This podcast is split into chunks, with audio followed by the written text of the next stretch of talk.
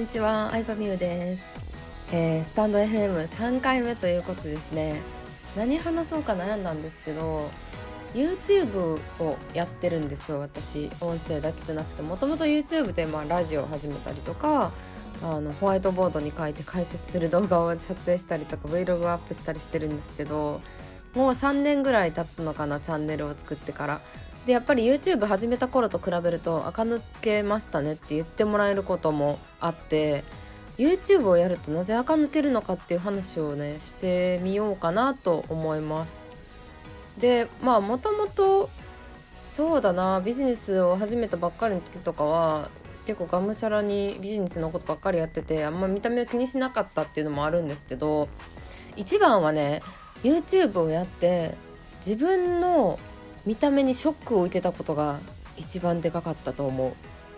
う、うん、ショックを受けるっていうかさ 普通に生活してたらアナウンサーとかタレントの方でもない限りさ自分の姿を自分で客観的に見ることってもうほぼないじゃないですか。うん、あの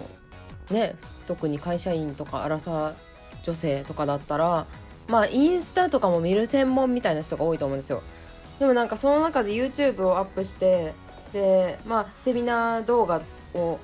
撮影して後で振り返りで見てみたりした時にもうすっごいショックだったんですよ。自分のなんか喋り方もそうやし話す時の癖だやったりとかなんか動きとか見た目とかなんかもう全てにおいてショックすぎたんですよ。自分ってこんな感じなんかみたいな多分自分の顔鏡で見る時ってさ決め顔してるじゃないですかこう無意識のうちに。で写真撮る時とかも加工カメラがあったりとかもう自分最高の自分の瞬間を切り取ってると思うんですよ。だからなんか自分ってそれって思っちゃうんですよ。ほとんどの場合。で私もそう思ってたから動画で見た時にすごいショックでもうセミナーの振り返りをしてる時にね号泣しました。号泣して YouTube を始め顔出しで始めた時とかももうすごいなんかもう嫌すぎて自分の動画とか見れなかったですねまあでもちょっとずつ慣れてきてでショックを受けたことでこうなんかどうやったら写りが良くなるかとかどうやったらうーんなんか心地いい話し方ができるかとかを考えるようになってからなんか改善を繰り返してちょっとずつ垢抜けていったというかなんかいいコンテンツというかなんか話し方とかになってったのかなとは思いますね。うん。もう本当になんかショック受けるって大事やなって思いました。でも私が思うのはなんか人に言われるって意外と意味ないと思ってて自分で気づくことが大事かなって思うんですよ。自分で例えば自分が喋ってる姿を見てえ何これって思って変えようって思うのとなんか人にさそれそれがさこう私のことを思って言ってくれたとしてもさ批判みたいに思えちゃう時あるじゃん。なんかもっとこうした方がいいですよとかなんか何々がキモいですとか YouTube 言ってたらそういうコメントもほんとたまに来ることあるんですけど人に言われるよりも自分で気づくしかないんやなっていうのは思いましたね。うん、似たような話をあの海外に住んでる友達からも聞いたことがあって、まあ、その子は旦那さんの転勤で海外に住んでて駐在妻になってってなったんですけど全然もともと英語とか話せなくてでもまあ駐在時も向こうに住んだことによって英語喋れるようになったんですけどどうやって英語喋れるようになったんって聞いてみたんですよ。そしたらもう恥をかいたことって言ってたんですよ。いっぱい恥をかいたことで話せるようになったって言ってたんですよ。それどういうことかって言ったらもうなんかただでさえアジア人でまあ差別受けたりとかたまにこうなんか全然英語が分からへんから会話が噛み合ってなかったりとかしてでも怒られることとかもあるらしいんですよ。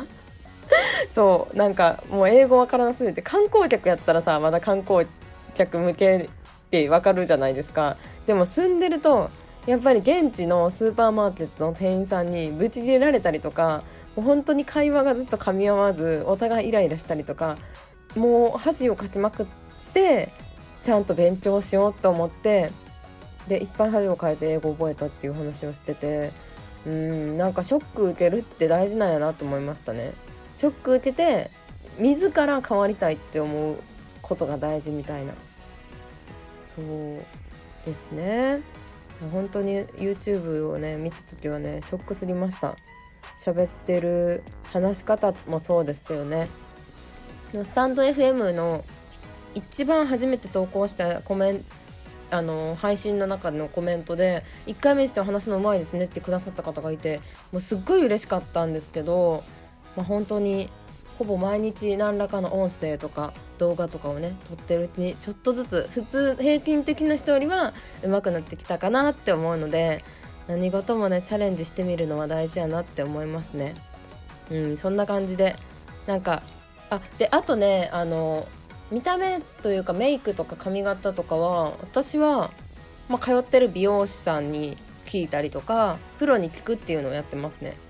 うん、髪質とかはさ直接見てもらってこうなんかどういうスタイリング剤がいいとかどういうシャンプーがいいとか言われたらもうマジで言うこと聞きます。マジでいいお客さんだと思う。言われたシャンプーとか買いますね。トリートメントとか。美容院1000倍のシャンプーってさ正直裏話をするとさこう美容室メーカーさんがいて美容院がいてでその美容院で売れたらさこうアフィリエイトみたいな感じで紹介料が入ってくるわけじゃないですか美容院に。だからまあ単価としてはさちょっと高いわけですよ。でもあのカウンセリング料も入ってると思って買ってるのもあるんですけどおすすめされたやつを全部使ってもさ髪質改善しひんかったらさその美容師さんも多分申し訳ない気持ちになるじゃないですか。で全部なんか言うこと聞いてくれてる人がいたら私やったらもう本当にこの人の髪の毛きれいにしてあげようと思うと思うから、まあ、とりあえずは言うこと聞いてるっていうのとあとメイクとかは結構 YouTube を見てね勉強してますね。うん、今すごいメイク系の動画がねもうほんと5年前とか私が大学生の時にはそういうメイクの動画っていう概念すらなくて元からさすっぴんの時点で美人な人のモデルさんのメイクを真似してももう意味がないわけですよ。一般人じゃ。でも今一般人からメイクでめっちゃ変わるみたいな動画を出してる子とかもいっぱいいるのでそういう人をね参考にしたりしてうんちょっと勉強してますね。はいそんな感じでした。YouTube をやって垢抜けた理由でした。また配信します。バイバイ。